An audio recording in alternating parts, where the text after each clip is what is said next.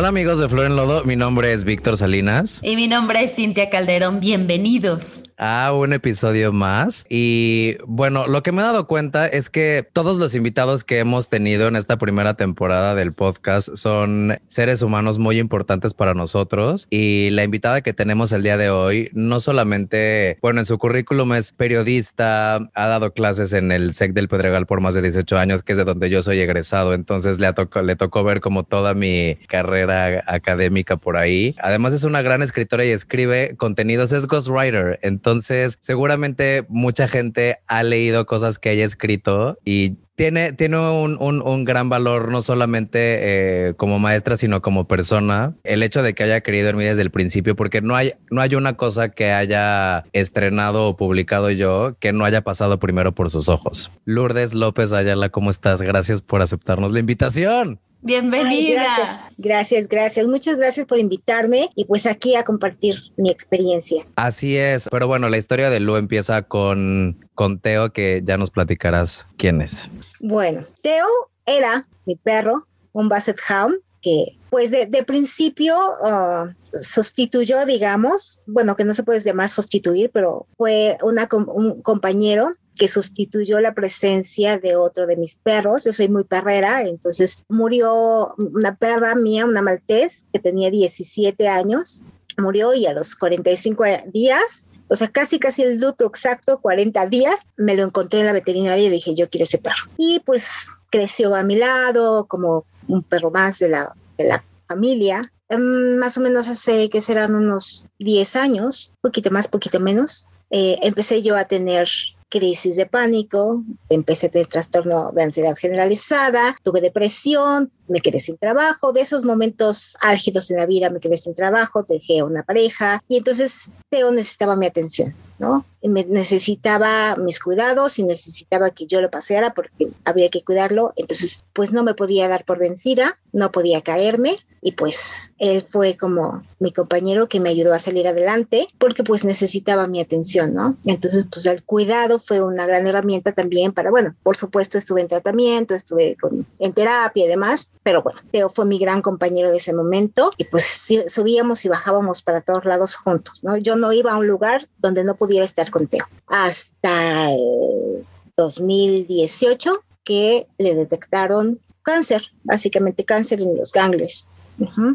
Y en un mes, básicamente en un mes murió. Ajá. Lo más triste de todo esto fue que murió, parece ser que por una sobredosis de, de quimio ajá, no fue un, no fue un buen tratamiento, eh, un, veterinario que es de toda mi confianza, pero que le faltaba experiencia al respecto, y entonces todo parece indicar que fue una sobredosis de quimio, y en una semana del tratamiento de quimio, mi perro murió. Y por supuesto, pues fue un golpe para mí muy fuerte porque pues era mi compañero, era, pues sí, íbamos para arriba y para abajo a todos lados. Familia, quiero hacer aquí eh, notar esto, o sea, de pronto estos compañeros se vuelven nuestra familia, se vuelven nuestra atención a los cuidados, se vuelve, creo que no hay suficiente importancia para que la gente que nos esté escuchando a veces minimizamos ese tipo de duelos, como si por no ser personas fueran menos importantes, ¿cierto? Sí, sí, fue, fue muy, fue muy, ha sido muy difícil porque todo el mundo te dice, bueno, pues es un perro, ¿no? Ajá, y pues no, no es un perro, era, era mi compañero y además pues pues era eh, pues, un ser entrañable, ¿no? Además que tenía una personalidad muy entrañable. Entonces, pues era el vacío, ¿no? Tan así que yo creo que a las dos semanas empecé a tener ataques de pánico otra vez, ¿no? Eh, que hablábamos de las herramientas, pues sí, yo empecé a tener, o sea, de verdad fue así de, ¡ah! No respiro, etcétera. Entonces, bueno, pues tuve que volver a terapia y en eso estaba, ¿no? Entonces estaba en terapia y pues ya me estaba yo recuperando. Para esto, bueno, también en el, en el camino, en, en 2000, a finales del 2016, mi mamá empieza a tener problemas de salud. Mi mamá, que ya era grande, empieza a tener problemas de salud y este, tenía un parásito que la tenía muy debilitada y después se cayó y no se lastimó la cadera, no se fracturó, pero pues se quedó muy frágil, ¿no? Entonces no quería caminar y le daba miedo caminar, le tuvieron que rehabilitar, etcétera. Y después tuvo una enfermedad pulmonar. Tenía una, eh, una enfermedad pulmonar autoinmune que le estuvieron analizando y entonces pues la tuvieron que conectar a un tanque de oxígeno. Esto fue desde 2017 y pues nos volcamos todos a, a cuidarla, a atenderla, pues estuvo muy frágil, se fue recuperando poco a poco, estaba, estaba bien, caminaba ya, no era propiamente oxígeno dependiente, pero sí necesitaba su oxígeno. Y en el 2019, a finales del 2019, a finales de noviembre, empezó a tener fiebre y fiebre y fiebre y fiebre. Y, y un doctor, como no queríamos llevarla al hospital, que no se enfriara, etcétera, un doctor la estuvo atendiendo y pues otra vez viene la inexperiencia de los médicos. No le detectó que tenía neumonía. Estuvo 15 días con fiebres y fiebres y fiebres. Y bueno, pues, pues resulta ser que era neumonía y tuvieron que intubarla. Ajá. Y pues estuvo una semana en el hospital y pues después de una semana entró en paro paro cardiorrespiratorio y ella nunca volvió a estar desenchufada ni nada y este y el 5 de diciembre del 2019 pues murió y pues ya nos quedamos en casa mi hermana o sea nosotros vivíamos con ella mi hermana mi papá y yo ahí pasan ¿qué? dos meses y viene todo este asunto de la contingencia la pandemia y pues pues era un tema del cual pues nos tocaba muchísimo, ¿no? Puesto que uno tiene muy fresco y muy consciente lo que significa ser, o sea, morir intubado, ¿no? O sea, lo que es una neumonía, todo el, desgaste que es para el organismo, la intubación, cómo se va deteriorando. Y entonces, pues por un pacto silencioso de lealtad, la familia dijo, no, 20 de marzo, dijimos, nos quedamos aquí, porque además tenemos un papá que también ya es mayor, mi papá está a punto de cumplir 85 años, gracias Dios. Entonces dijimos, pues aquí nos, nos quedamos, nos casi, casi como nos encerramos, nos enclaustramos y desde el 20 de marzo del 2020 no hemos salido para nada. Y bueno, por supuesto, pues el proceso de duelo se fue, se fue traslapando, ¿no? O sea. Lourdes, perdóname, esto quiere decir que no han salido, quiero entender, ni al súper ni a ningún lado. Nada. o sea, tú tienes un año detrás de, de una puerta y no has salido para nada a la calle. No, no, lo más que llegué a veces, porque hasta mi coche se quedó sin batería, a mi coche a prenderlo, pero no, no, no, no hemos salido ni mi hermana ni mi papá, mi papá ni siquiera lo dejamos acercarse a la puerta. Pues para nosotros fue un trauma muy grande, lo que, o sea, nosotros entendíamos muy bien lo que significaba todo este proceso, la neumonía, eh, pues a nosotros al menos yo, yo, yo, tuve la fortuna, la bendición de, de, lo último que le dije a mi mamá fue que la amaba y me pude despedir, digamos, esa fue mi despedida de ella y estuvimos ahí con ella, ¿no? Entonces, imaginar cualquier otra situación distante o lo que se está pasando ahorita, pues es, es como muy friqueante, muy choqueante para nosotros, ¿no? Pues nosotros decidimos que no, que no íbamos a salir, eh, que no íbamos a ver a nadie, que nadie iba a entrar a mi casa. hemos tomado medidas muy extremas, ajá, o sea, este, ahorrando lo más posible en gas para que no entre del gas, este, no sé, esas, esas cosas, ¿no? Pues porque nosotros sí tenemos como pues, ese, ese trauma, ¿no? ¿Cómo has vivido un año encerrada? La, la, verdad es que a mí no me ha costado trabajo porque yo soy muy, muy poco sociable en ese sentido, ¿no? O sea, salgo poco. Y te digo, yo lo que hacía era todo lo, que hacía, yo lo hacía con Teo. Ajá, que salíamos al parque, etcétera. No íbamos a grandes lugares y a donde él no iba, pues yo no iba. Este, siempre he trabajado en mi casa, siempre he hecho ejercicio en mi casa. Entonces, todas esas cuestiones de adaptación a estar en mi casa no me costaron trabajo, ¿no? digo, de repente sí es así de la nostalgia o voy a salir corriendo, pero creo que a mí en particular, a, los, bueno, en general a, la familia no, no le costó trabajo. Nos adaptamos, digamos, relativamente fácil. Hace, justamente antes de escribir el post que menciona Víctor, hablaba con una amiga y yo, es que para mí es fácil. Y se me quedó viendo así como, como fácil. Y yo, pues sí, o sea, no me falta nada, tengo trabajo, no he perdido, gracias a Dios, no he perdido mi trabajo. O sea, sí ha sido emocionalmente y a lo mejor mentalmente sí, pero lo he tratado, soy mucho de pues tengo las herramientas, como, como Víctor decía, escribo, escribo de temas de psicología, de, alguna vez tuve un, un, un, curso de logoterapia, venía ya con mi terapia cognitivo-conductual. Entonces, estos han sido, digamos, los mecanismos en el que yo más o menos ya tenía esta flexibilidad de mente de decir, bueno, pues nos adaptamos y también, pues decir, es un pacto, o sea, mi hermana dejó, a ver, dejó de ver a su amigo, o sea, no se acercan, no se tocan, no nada, ¿no? Entonces decía, yo, yo, yo no me puedo claudicar aquí, sí, todos estamos en un pacto de protección, principalmente por mi papá, digo, tampoco nosotros estamos exentos del riesgo. Eh, mencionas herramientas, ¿cómo sostienes? ¿Qué es lo que te hace estar ahí. Evidentemente tienes un motivo, como sabes en la logoterapia, si tenemos un sentido para hacer algo, en este caso es cuidar de tu papá, pero ¿qué te sostiene? ¿Cómo es que haces para vivir un día tras otro en el mismo espacio con la misma gente? ¿Qué hacen entre ustedes para poder salir de esta rutina y poderse sostener entre ustedes? Yo yo trabajo, trabajo mucho y escribo. Escribo y pues cuando estoy atorada, escribo.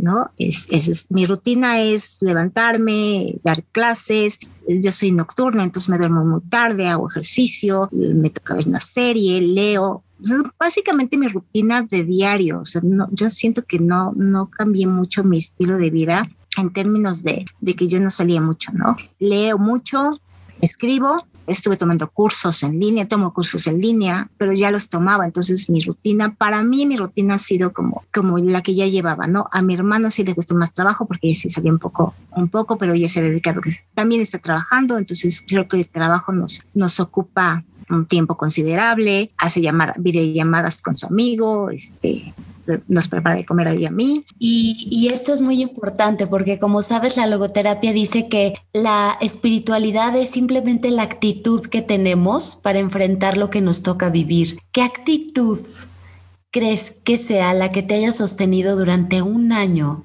para estar ahí cuidando de tu familia?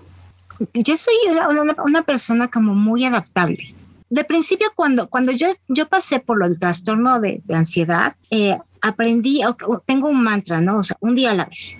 Entonces es así de, porque sí, porque de repente tengo también ansiedades somatizadas, ¿no? Y empiezo así de, ya me duele aquí, ya me duele acá, entonces digo, a ver, o sea, utilizo mis recursos de de terapia conductual y, vivo un día a la vez. Entonces, a ver, ¿qué voy a hacer hoy? Hoy voy a escribir, hoy quiero leer este libro, decido que, voy a leer, a veces dibujo, es, a veces digo, me va a pasar un tiempo en la terraza, tengo una terracita, entonces me va a pasar un tiempo en la terraza. Mi actitud ha sido de, me voy a. Ajá, porque también, bueno, pues eh, mi carácter es mucho más flexible que el de mi papá y de mi hermana. Entonces yo soy como entre, no soy la mediadora porque no me gusta el término de mediadora, pero entonces yo sí trato de flexibilizar y, y, que fluyan las cosas, ¿no? Porque pues sí, de repente pues todos tendemos a desesperarnos con la situación. Entonces yo, mi actitud ha sido así de, ok, me voy a adaptar, ok, voy a un día a la vez. Y pues hablar, hablar de mi mamá, escribir de mi mamá, platicar con ella, ella hace poco ya tomé la terapia y de sí, ya necesito. Eso es básicamente, me, daba un poco de preocupación de quedarme con un duelo ahí inconcluso, pero no ha sido, digo, finalmente también es, es, es irte también adaptando a la nueva situación, ¿no? Justo ahorita que lo mencionas de hablar de, de, tu mamá y hablar con ella, me viene a la mente algo que Cintia acaba de decir hace unos días en una conferencia, ¿no? Que muchas veces cuando la gente ya no está físicamente, obviamente no quiere decir que no estén presentes y que pueden estar incluso más presentes que antes y, y, viven y trascienden a través de nosotros, ¿cierto? Sí, o sea, y fíjate, justamente también leí un librito que es un, un libro para niños, no me acuerdo cómo se llama, que habla precisamente de cómo, cómo un niño va asumiendo la muerte de su abuelo, ¿no? Que era muy, muy amigos y demás, ¿no? Y como el abuelo le, enseñó de alguna manera que estaba en las cosas que le rodeaban. Entonces, sí, ciertamente hay, lugares en los que mi hermana y yo todavía no pasamos, o sea, lugares de la casa, cosas que están intactas como las dejó mi mamá y cosas que todavía no pasamos por ahí, este, y les rodeamos, digamos, pero en general, pues sí, la, piensas en, en, las cosas que te enseñó, en las cosas, o sea, en las cosas que están allí, en las cosas que recuerdas, eh, incluso cuando las sueño. O sea, yo antes no soñaba a mi mamá, ahora la sueño regularidad. Entonces sí, están, están ahí, ¿no? Entonces, lo más difícil ha sido tener la presencia de la neumonía en todo tu entorno, ¿no? O sea, creo que eso es así de repente. Por ejemplo, una de mis series favoritas es Grey's Anatomy y este y en la última temporada a ella pues voy a hacer un spoiler, por supuesto, pero ella la intuba, ¿no? Y entonces fue así de, ah, espérate, yo disfrutaba mi serie, espérate, ¿no? O sea, aguanta, ¿no? Este, todas estas cuestiones creo que han, sido las más difíciles y entonces cuando, cuando es difícil pues me repliego un poco, ¿no? Y me distraigo y digo, esto por aquí todavía no quiero pasar. ¿Ya pudiste retomar la terapia en línea? Entiendo que al principio no, no lo pudiste hacer, pero ahorita ya lo estás haciendo en línea. Sí, eh, mi, mi, terapeuta me dijo, bueno, ya, ya estoy dando terapia después del semáforo rojo y demás. Y dije, no, o sea, espérate, yo, yo no voy a salir. ¿sí? E incluso lo hemos tratado, esta parte del no quiero salir porque pues temíamos de que me fuera a dar este síndrome de, de, la, de la cabaña o trastorno de la cabaña, no me acuerdo cómo se llama, y me dijo, no, bueno, ya llegará el momento en el que pues cuando necesites, pues te tendrás que poner y lo, lo trabajaremos, ¿no? Pero ahorita afortunadamente no necesito, digo que todo lo hago en mi casa, no lo necesito y sí lo hemos estado trabajando y también trabajando respecto a, a la parte de, del duelo. Y, como dices, un día a la vez. Sí, exacto. Pero me encanta, creo que eso es algo que tenemos que normalizar y me encanta que lo podamos platicar como con esta naturalidad. Es de, tengo estos problemas, voy a pedir ayuda, tomo terapia, como lo, o sea, como lo hace Cintia, como lo hago yo, como lo haces tú. Si tienes un problema, hay que tomar cartas en el asunto, ya sea por el lado de, de la meditación, de la espiritualidad. De redes de apoyo. De, redes de apoyo y de pedir, de pedir ayuda y de tomar terapia y de saber que muchas veces solos no podemos. Y está bien. Y está bien. definitivamente sí, o sea, porque está estigmatizado, ¿no? A mí, a mí yo, por ejemplo, cuando empecé con los problemas de ansiedad, ajá, que bueno, ahí vienen también, que son un poco una pérdida, ¿no? O sea, de decir, ya no soy la que era antes. Mi hermana me decía, es que, pero tú eras súper valiente, hiciste esto, hiciste lo otro. Y yo así de, pues sí, pero ahora ya no, o sea, ahora ya no puedo salir sola, por ejemplo. En aquel entonces, ¿no? ya no puedo salir sola, ya no quiero salir, ¿no? Eh, y entonces sí, el estigma de decir, o sea, me estoy volviendo loca, ¿no? Hasta que una terapeuta me dijo, mientras estés consciente de lo que te está pasando, es un claro síntoma de que no te estás volviendo loca, estate tranquila, ¿no? O sea, es, y, y, se, se, ve, ¿no? O sea, todos los estigmas que hay en torno a la salud mental que ahorita están pesando muchísimo, ¿no? Y que ahorita también se está normalizando el pedir ayuda y, estamos viendo que todos estamos pasando por estrés postraumático, por todas las, las cosas que antes no se hablaban, todas las fobias, todos los miedos paralizantes, todos estamos pasando en mayor o menor medida de en esto. Entonces necesitamos hablar de esto. Que es justo para lo que estamos aquí. Y después de estos complicados tres últimos años, casi cuatro, ¿Quién eres ahora? ¿En quién te has convertido? Ah, pues en, en, alguien que se sabe, se sabe vulnerable, pero al mismo tiempo se sabe con las herramientas, ¿no? Antes, antes yo decía que me voy a morir, ¿no? O sea, yo me voy a morir aquí, ¿no? Y ahora a alguien con mucho más disciplina mental, con mucho más, que me sé mucho más fuerte en este, en estos, en este último año, alguien con mucho más paciencia, mucho más flexible, que me costaba mucho trabajo ser así, con mucho, mucho más tolerante y mucho más tolerante a la frustración, porque si tú leíste lo que, el, post que puse, me frustra mucho ver a la gente en la calle, ¿no? Decir, no, o sea, ¿qué hacen en la calle? Ahorita estaba viendo unas fotografías de cómo está el aeropuerto y digo, o sea, tienen una idea de lo que están haciendo, ajá, y a lo mejor ah, para mí mi miedo me, me rebasa, ajá, o a lo mejor van a lugares donde tal vez no hay tanto riesgo, pero me frustra, ¿no? Y digo, ¿por qué la gente sale, no? O sea, ¿por qué no se quedan en su casa? Eh, entonces he ido siendo pues más tolerante, eh, más, más racional, más menos eh, de estallar, ¿no? Más procesar. Entonces hoy en día siento que soy más fuerte, confío más en mí, que es algo que a lo mejor no hacía en un tiempo donde me sentí muy vulnerable, entonces confío más en mí, me siento más segura y mucho más adaptable. Muchas gracias por compartir tu experiencia, Lourdes. De verdad, es de valientes hablarlo y, gracias por estar aquí. Te no, pues, quiero. muchas gracias a ustedes, yo también. muchísimas gracias por dejarme pues compartir esto, ¿no? Que no creo que sea la única, pero pues dar voz y que los demás hablen, ¿no? Claro, siento que muchas personas se van a sentir tocadas y abrazadas por tu historia, que es justo lo que queremos hacer y yo te, te, lo agradezco muchísimo. Sabes que te quiero y que tienes un lugar en mi corazón y en mi vida muy especial. Gracias, tú sabes también que estás en mi corazón. Muchas gracias amigos de Flor en Lodo, nos vemos en el siguiente episodio y... No te olvides que estás aquí para ser tú.